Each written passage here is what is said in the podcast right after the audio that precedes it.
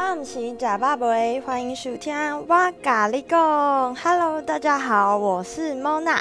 今天呢，只有我主主持。嘿，对，因为我把泰勒就是做掉了，没有啦。就是呢，呃，我们其实有讨论了一阵子啊，就是希望我们未来也会推出一些就是比较个人的一些子子单元跟主题。对，就是因为我们其实啊，也有一些比较有兴趣的，像泰勒就是对教育方面会比较有关注。那我自己本身是还蛮喜欢就是往外跑跟出去玩的，所以我可能就会比较分享一些嗯，之前我打工换宿的一些经验，或者是我自助旅行。呃，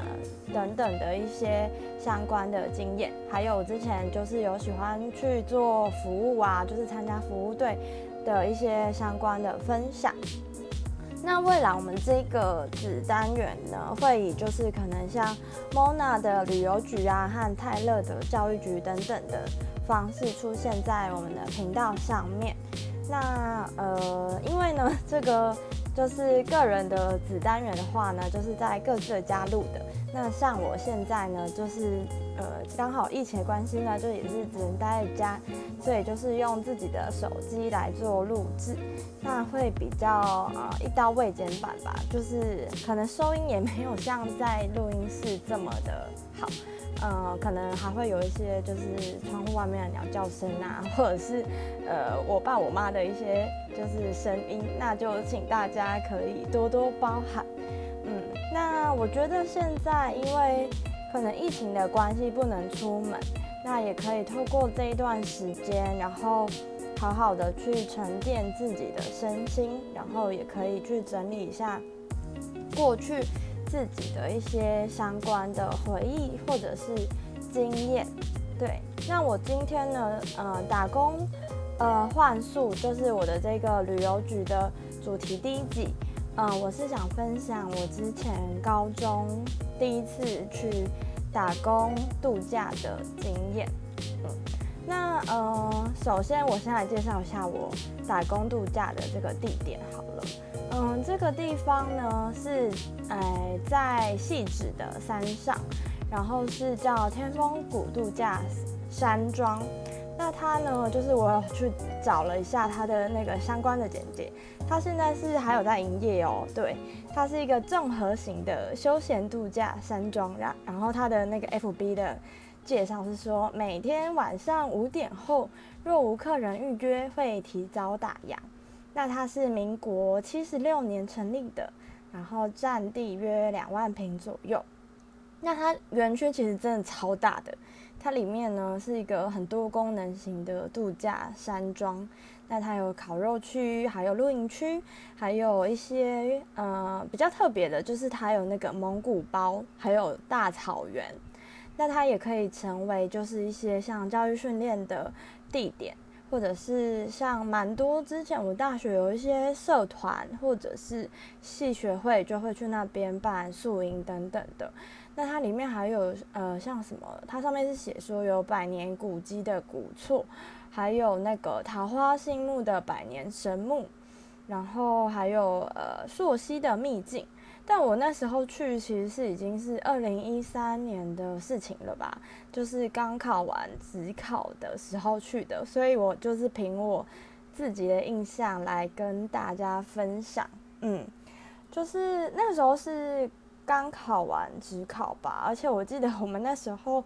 还是，诶，是一个我的高中同学主揪，我们一起上上台北的戏子去做这件事情，然后。招了快十个左右的同学吧，然后那时候我记得我们一起搭核心客运上去，然后还在那个核心客运上面就是看职考的成绩，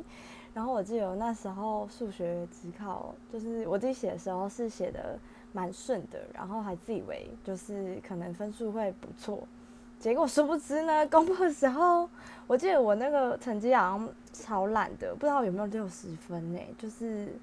呃不如预期啦。然后就想说啊，算了，反正但庆幸是我只考其实是真的有考的比学测成绩还要好，所以就是还蛮呃算开心嘛，我也不知道。反正就就这样，就大家一起搭核心客运去了台北车站。那我记得我们那时候搭到北车的时候，还要再转到戏子车站，然后再搭计程车上山。对，那我们那时候其实像嗯。搭到那个戏子车站的时候，我们有吃午餐吧，就是在那边吃东西。然后我印象超深刻，就是那个羹真的完全没有味道，就很像在喝清汤的感觉，就是呃清汤加白饭吧。然后我记得我还加了很多的胡椒粉，可是就是真的没什么 味道，让我印象很深刻。然后我们上山之后，那个计程车司机就跟我们说，记得要留他的电话。因为那个地方真的很难叫车，然后也没有什么人，所以就提醒我们要留电话。那也感谢那个司机，就是幸好有留他的电话，让我们可以顺利的下山。因为那里呢真的是人烟稀少，就是没有什么车，没有什么人。对，那我嗯，就是它那个园区是真的蛮大的，就是呃，我来给大嗯大家一点情境好了。就是呢，你到天峰谷的入口之后呢，就是它的比较高的地方。然后你进到入口之后，你就要一直往下走。然后往下走的话，会先经经历到它的那个蒙古包区。那它蒙古包是真的就是可以住人的，然后是那种超大的，真的感觉好像听老板说，好像是真的是从蒙古那边运过来的蒙古包。然后再接下来呢，会有那个小木屋区。然后小木屋区那边就是也是一栋一栋的很多的那个小木屋，然后我等下会跟大家介绍我们是怎么在那边。我记得生活诶大概两个礼拜吧，就是几乎都关在那个园区。对，那小木屋区再往下走，它是一直往下往下，就是下坡。然后下坡之后呢，还会经历到一个呃香草古道，普罗旺斯的香草古道，然后那边就是一个树林，一大片树林。然后接下来再一直往下走，就会到他们的圆顶餐厅。那它的那个圆顶餐厅是一个蓝色的铁皮屋盖的一个餐厅的吃饭的地方。那我记得我们那个时候三餐都有那个师傅，就是厨师帮我们煮那个合菜。那我们就一起在那边吃东西。对，然后圆顶餐厅旁边呢，就是一个游泳池。然后那个游泳池就是我等下会再 介绍，那个游泳池回忆也是蛮多的。然后那个游泳池的旁边呢，还有一些可以烤肉的地方。然后再一直往下走，就有一那个奔跑草原跟百年神木等等的。所以那其实算是一个山山区吧，然后它就是有很有层次，然后每一区呢都有一些不同的设施跟设备，所以是真的还蛮适合做宿营啊，在里面做 RPG 闯关等等的地方。那我还有特地去找了一下里面的一些照片，因为我们那时候去好像还刚经历莫纳克，诶，是什么台风？诶，不是莫纳克，嗯，是哪一个？呃，就是一个台风，所以那个时候那个园区其实有一点年久失修的感觉，就是破破旧旧的。但我相信他以前是真的还蛮，就是，呃，就是他是老板，好像跟我说他们有跟什么百战大胜利还什么娱乐节目合作。然后就有一些艺人啊会去那边录影等等的，就是还蛮风光一阵子。可能是刚好经历过台风，所以我们那时候去的时候真的有点荒芜，然后也没有什么人，对，就是破破旧旧的一个状态。然后我印象很深刻，就是连我们那个时候就是有一区它是户外的，就是咖啡路，哎，咖啡区吧，就是有吧台，然后让。呃，客人可以在那边吃下午茶，然后喝饮料等等。然后我们还有去那边当就是咖啡厅的小妹，就是服务人员，对，还蛮有趣的。然后他那边其实像是在五六月的时候也会有那个萤火虫。因为那边真的是非常的荒郊野外，所以自然生态也是蛮好的，就是有萤火虫，然后还有各式各样的虫。我记得那时候我们就是在那边做打工度假的时候，也是一直要清扫啊，室内室外都要做一些打扫，然后也有看到一些蛮特别、之前没有看过的虫等等的，对，还蛮有趣的。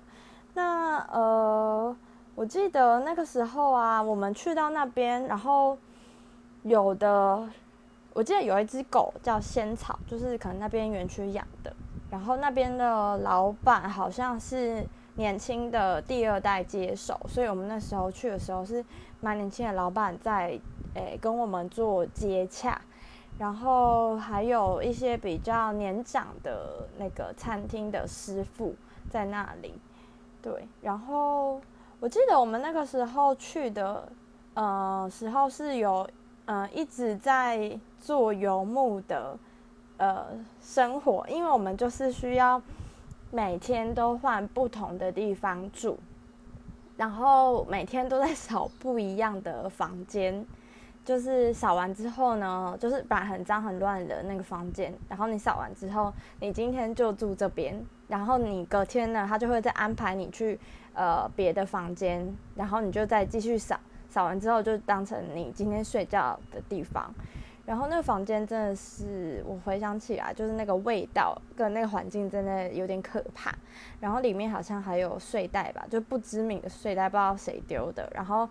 呃，就是非常的潮湿，然后还有一点霉味等等的。然后那时候，老实说，好像也没有想太多，诶，就觉得是一种体验吧，就是去那边就是打扫。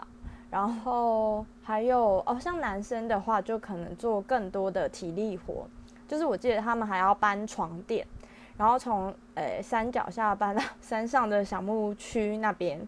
就是非常劳累。然后还有要那个，因为我刚刚有提到嘛，那边有一点就是年久失修，包含说游泳池的部分也是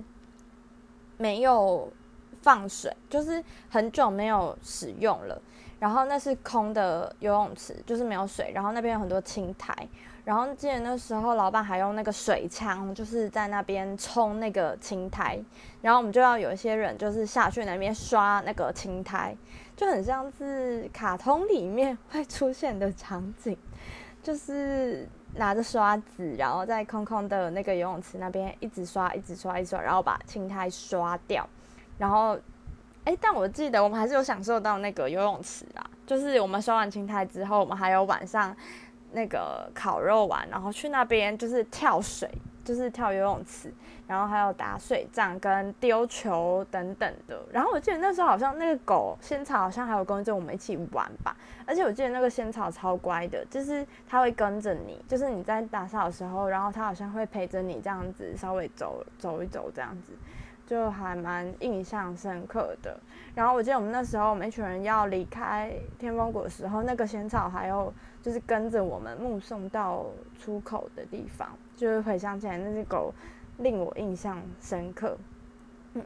那除了就是一些比较体力然后劳累的部分外，我记得我们那时候，哎，高中同学感情都还蛮好的。然后我们还有一起，虽然他有给我们分配蛮多不同的房间，然后各自住，男女也有分开，但我们那时候就是有一起，就是晚上的时候玩那些个什么狼人杀啊，或是天黑请闭眼，然后还有一些桌游等等的游戏，所以我们其实算是就是一起在一个房间里面，然后玩到就是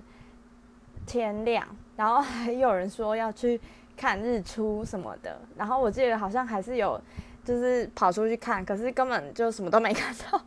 对啊，想想也是一个青春的回忆呢。嗯，而且我印象中好像那时候高中有一队班队，然后那个他们班队也有去那边打工度假，但我那时候真的是蛮后知后觉的，因为我不知道他们其实是班队，然后是。后来不知道听谁八卦，然后才跟我说，哦，原来他们已经在一起了。可是那时候其实完全看不出来，所以我印象也是蛮深刻的。对，然后嗯，我记得在呃打工度假的过程中，其实也有一些别的呃小帮手，像我那个时候啊，也有就是遇到一个马来西亚的姐姐。然后，嗯，我也忘记我哪来的勇气，诶，就是主动的去跟他聊天，然后他人也是蛮 nice 的，而且我觉得蛮酷的哦。他是一个人来到台湾做打工度假，然后他就跟我分享说，他上一个打工度假的地方是台中的一个 Enjoy 的民宿。然后也是因为有跟他聊天，然后我才知道，其实台湾有蛮多民宿都有这样子的一个机会，然后也开启了我大学之后还蛮多打工度假的，就是像去南投或者是高雄等等的一些呃打工度假的经验。然后我觉得我那时候就开始会喜欢跟陌生人聊天吧。就是因为我就觉得，真的每一个人都是一本书，然后每个人的回忆跟故事都不太一样。然后从那一次开始，我就像我之后的打工度假经验，我也会去主动的可能跟客人或者是小帮手去聊天，然后去彼此分享彼此的回忆，然后。我觉得这样子的经验还蛮丰富的，诶，就是会让你的生活更加丰富。因为真的，呃，跟外国人聊天啊，或者是不同年龄层的人聊天之后，你其实会有更多的反思跟不一样的一些想法出来。嗯，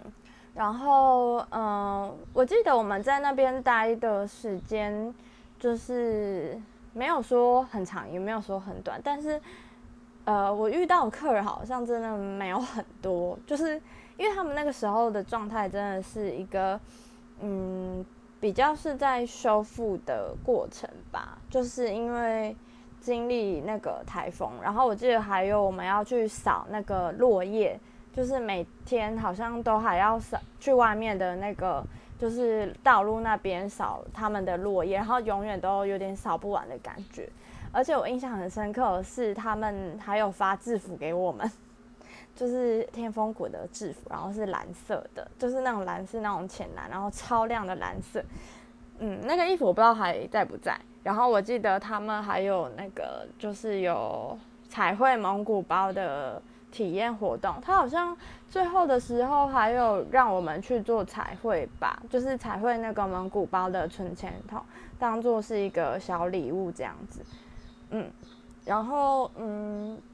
虽然呃过程中我们是没有配的，就是没有领钱的，就是他让我们在那个山庄就是以工，然后换取我们在那边睡觉的这个经验。对，不过就是。真的是印象蛮深刻，因为他后来老板好像还跟我们说，可以让我们去住那个蒙古包，因为我们原本就是都是住在那个小木屋区，就是每天就扫不同栋，然后去睡不同房间，然后还跟我们说可以就是帮我们分配去小蒙古包吧，还是什么，然后就可以睡。但后来我印象中好像最后没有睡，可是我还是有进到那个蒙古包里面去做打扫。就我觉得还蛮酷的，因为那个蒙古包里面其实好像还有冷气，然后还有那个就是它也布置的很像，真的是在蒙古，呃，蒙古的地方，就是里面还有放那什么蒙古的那个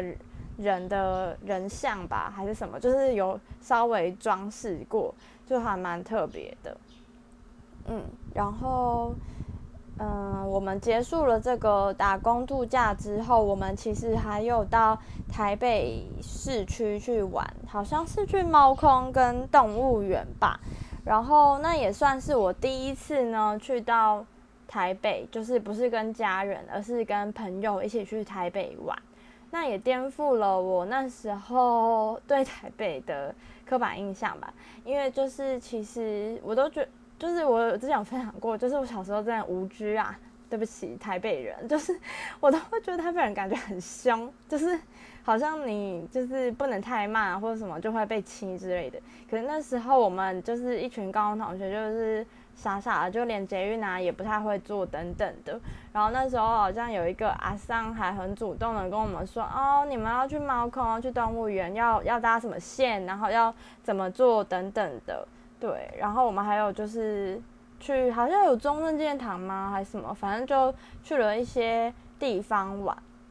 嗯，所以我觉得像是这次的打工度假经验，其实让我呃，学习到蛮多的，就是除了说我可以主动的去跟陌生人聊天，然后去分享生活经验外，也是要自己去查一些交通啊，要怎么搭，然后查景点等等的。那我们那时候高中朋友还有拍了一些，那时候老板还帮我们拍了很多，就是青春的照片，就是像是在那个游泳池旁边玩耍，然后就帮我们捕捉一些很生动的照片，然后还有就是一群人这样跳跳起来，就跳跃的那个，就是一起同步跳起来的那个照片。我记得那时候好像还有把它嗯设定成我的 FB 的封面，